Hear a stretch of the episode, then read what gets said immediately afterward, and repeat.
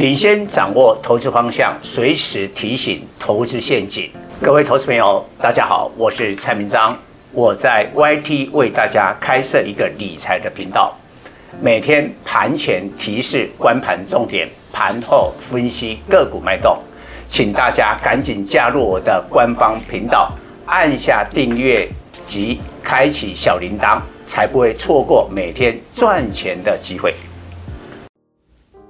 各位粉丝朋友，大家好，我是陈章，现在是礼拜四盘后的报告。终于开打，俄罗斯全面的入侵乌克兰，双方开始交火。这个是在今天台北股市盘中的时候消息传来。那在外资强大的卖超提款五百多亿之下，台北股市今天不止倒地，大跌四百六十一点，跌幅二点五五趴，收在一七五九四，那收在半年线一七五六六点之上。不过现在距离半年线非常接近啊，大概只剩不到三十点左右了。那这个盘我的看法是这样。因为双方军力的悬殊，我认为这不会打太久。在二零一四年的时候呢，俄罗斯也曾经入侵克里米亚，当时的克里米亚战争，二月二十号开打，三月十八号就结束。所以我认为，除非欧美介入，否则这一场的战争，第一个。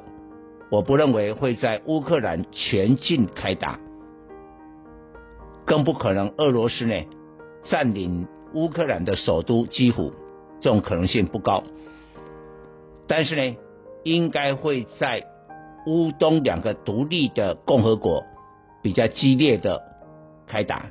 我觉得这个部分可能是未来局部的一个战争。那平心而论呢，乌克兰距离我们很遥远，我相信我们的粉丝可能一辈子都不会去那个地方。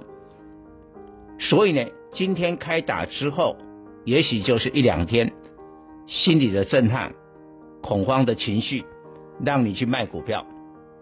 但是你今天也注意一下，今天虽然杀了二点五五趴，台股的量是爆出四千三百多亿哦，所以有人买。有人买，也就是说外资卖超提款，还有很多的投资人是恐慌的卖出股票，但是也有人在买。这些买的人，他除非这个战争呢是全面性的开打，否则这些有实力的人开始会利用低点来反攻。那我觉得对我们影响最大的就是原物料。因为这么遥远的地方，跟我们的生活、跟我们的投资有没有关系？有。今天第一时间你看到，因为乌克兰是一个世界粮仓啊，我们看到了小麦跟大豆已经飙出了涨停，芝加哥的期货飙出了涨停。然后下午呢，这个欧洲啊开盘之后，欧洲的天然气因为北溪二号。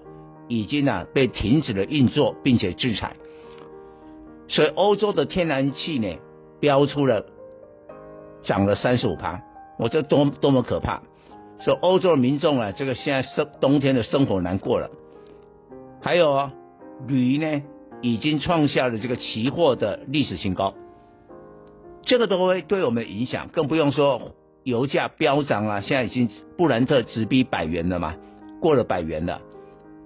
这个对我们有影响，所以我们的结论是这样哈。今天不用根本用西怪都可以想得出来，今天晚上的欧美股市一定是一败涂地。但今天台股已经提前反应了，所以明天我认为年线会有手。年线的位置在哪里啊？在一七二七五。好，以今天收盘来讲，大概还要跌个三百点左右。也就是说明天礼拜五周末。可能跌三百点之后，谁开始反攻？原物料，也就是说，现在欧美可能会对俄罗斯制裁，你一制裁了以后，这些原物料要飙涨，这些通膨的后果，全球来承担嘛？但是呢，从一个投资的角度来看，来看这些飙涨的原物料带来短期的投资机会，所以明天呢，可能塑化股有机会。然后呢，钢铁当中，啊，跟铝呢镍有关的有机会，因为目前期货在大涨。然后我有讲过，我昨天的礼拜三的专题还讲到，这一次俄乌局势当中意外的黑马，化肥跟散装轮。其实散装轮今天盘中是相对抗跌的，那最后是因为大盘拖累啊，所以啊跌了下来。所以化肥、散装轮也有机会。还有一个，今天居然你看到观光类股很多股票是收红，甚至有人涨停板。为什么？不会因为这一场战争，下半年全球疫情的解封有所改变，所以观光股很显然的，今天兵荒马乱之际呢，有主力开始介入吃货了。以上报告。本公司与所推荐分析之个别有价证券无不当之财务利益关系。本节目资料仅供参考，投资人应独立判断、审慎评估并自负投资风险。